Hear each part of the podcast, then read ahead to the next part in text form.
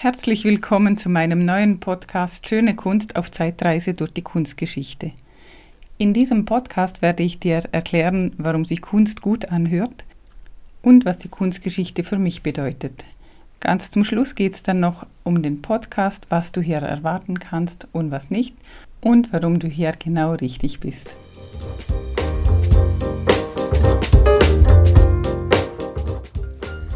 Herzlich willkommen zum Podcast Schöne Kunst auf Zeitreise durch die Kunstgeschichte. In diesem Podcast voller spannender Geschichten erfährst du alles aus der Welt der Kunst und warum Kunstwerke Zeitmaschinen sind. Ich bin Roswitha Feger-Riesch, Kunsthistorikerin und dein Personal Art Guide. Viel Vergnügen! Ich kann mich erinnern, als ob es heute gewesen wäre. Im ersten Semester, am ersten Tag meines Kunstgeschichtestudiums, saß ich in einem Seminar zum Thema Tizian.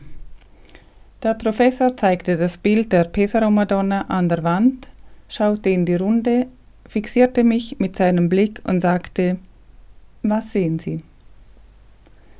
Ich hatte keine Ahnung, was hier abläuft, wie es vor sich geht und kam mir ehrlich gesagt ein bisschen komisch vor, weil was sehen wir? Ein Bild, das war ganz klar und mir war auch klar, dass er bereits schon wusste, was auf diesem Bild drauf ist, aber er bestand darauf, dass ich beschreibe. Ich traute mich kaum zu sprechen, man hört, ich bin ja nicht deutschsprachig muttersprachlich, ich spreche ja Liechtensteiner Dialekt eigentlich und ich dachte so, jetzt kann ich eigentlich wieder gehen, weil weder weiß ich, wer das gemalt hat, noch wann, ich weiß überhaupt nichts. Was ich sehe, ist eine Madonna, die auf den Stufen eines riesigen Palastes sitzt, mit dem Jesuskind auf ihren Knien und rundherum, keine Ahnung, was das waren, heilige Gefangene, Stifter, wer auch immer.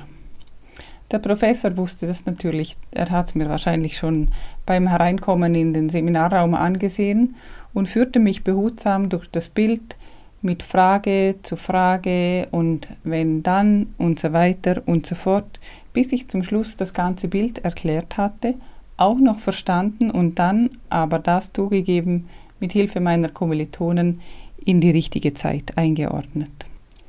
Das war wirklich ein tolles Gefühl, dass ich es geschafft hatte, mit Schauen einigermaßen mich diesem Bild zu nähern und glaub mir, dieses Bild vergesse ich mein Leben lang nicht. Es ist wirklich ein tolles Bild, die Pesaro Madonna. Ich kann sie nur empfehlen, mal genau anzuschauen. Doch darum ging es. Ich habe mich eingelassen auf dieses Bild. Ich musste, ich war ja in einer, ich war richtig in die Enge getrieben und so konzentriert, dass ich mich an der Stelle zusammen mit, mit der Madonna und ihrem Kind, mit, den, mit der Stifterfamilie, den Heiligen, den Gefangenen fühlte und eigentlich nur um mich blickte und beschrieb, was ich da sah. Damals habe ich zum ersten Mal gespürt, dass Kunstwerke wahre Zeitmaschinen sind. Sie haben die Macht, denn wollen wir sie verstehen, müssen wir uns auf sie einlassen. Wir müssen uns einfühlen in die Zeit, in das Wetter, das damals herrschte. Wir müssen uns an den Ort fühlen, wo die Szene dargestellt ist. Wir müssen die Kleidung fühlen, die die Menschen tragen oder wir auch tragen müssen und das Essen schmecken, das sie essen.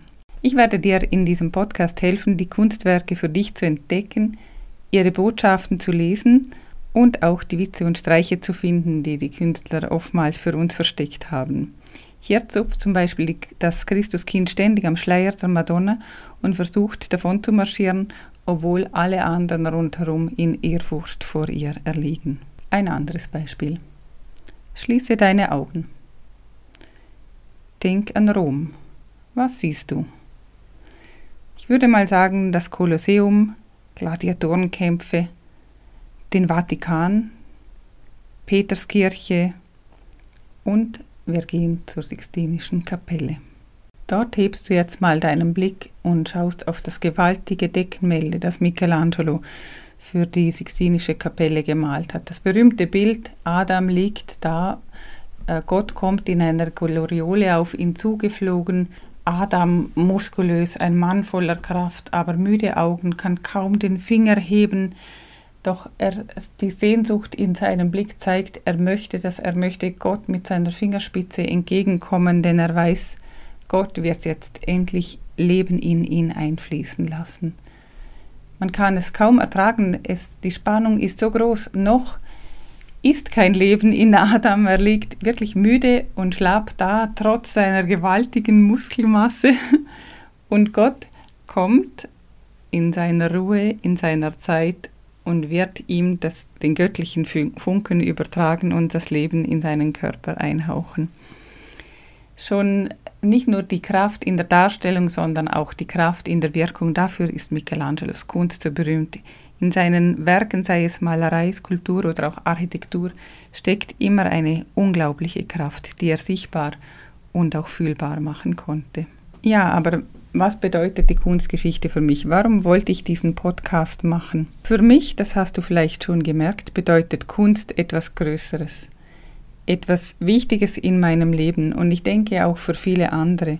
Man weiß zum Beispiel Menschen, wenn sie nach Florenz gehen in die Uffizien und die Gemälde von Sandro Botticelli betrachten, fangen viele an zu weinen, auch heute noch. Oder Sie stechen mit Messer auf Bilder ein, besonders Porträt, wenn Sie das Gefühl haben, die Dargestellten schauen Sie mit einem durchdringenden Blick an oder wollen etwas von Ihnen. Äh, da musst du mal drauf schauen. Also es gibt einige Bilder, die Kratzspuren in, rund um die Augen oder auch in den Augen haben, die dann halt natürlich wegrestauriert wurden. Oder neuestes Beispiel, man schmeißt Tomatensauce auf die Bilder. Und da kann man noch lange sagen, Kunst ist nicht wichtig, aber diese Bilder gerade mit der Tomatensauce gingen um die Welt und haben wirklich jeden berührt. Es sind die Geschichten hinter den Kunstwerken, die ich so unglaublich interessant und wichtig fürs Leben finde.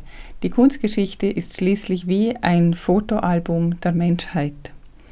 Und irgendwo, finde ich, ist das auch ein Trost. Wir sehen darin, die Menschen waren immer gleich.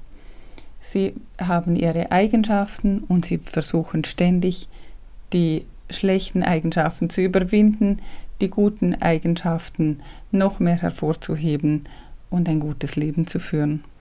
Ich finde, viel zu wenig Menschen wissen Bescheid über die Geschichten der Kunstgeschichten, die natürlich unendlich viele andere auch noch sind.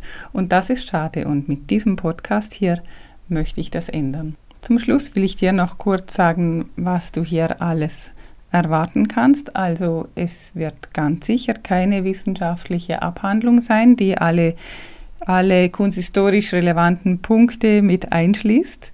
Du brauchst auch keinen Uni-Abschluss, um diesen Podcast zu hören. Im Gegenteil, du brauchst Freude an der Kunst, Interesse, Lust, um mir zuzuhören und Stück für Stück ein bisschen mehr Wissen über die Kunstgeschichte zu erfahren.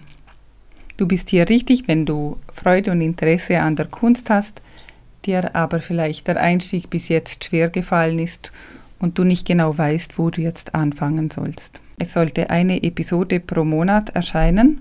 Vielleicht kann ich das dann später auch noch häufiger machen. Wir werden sehen.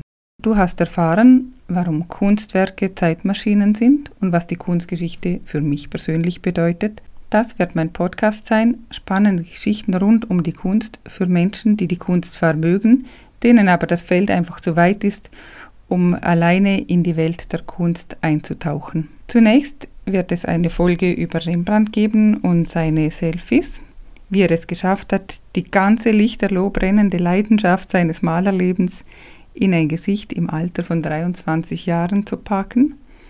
Und dann werde ich dir ein bisschen Kunstwissen beibringen, nämlich die fünf wichtigsten Begriffe der Renaissance. Wenn dir diese Folge also gefallen hat und du neugierig auf mehr bist, dann würde ich mich sehr freuen, wenn du meinen Podcast abonnierst oder diese Folge auch teilst.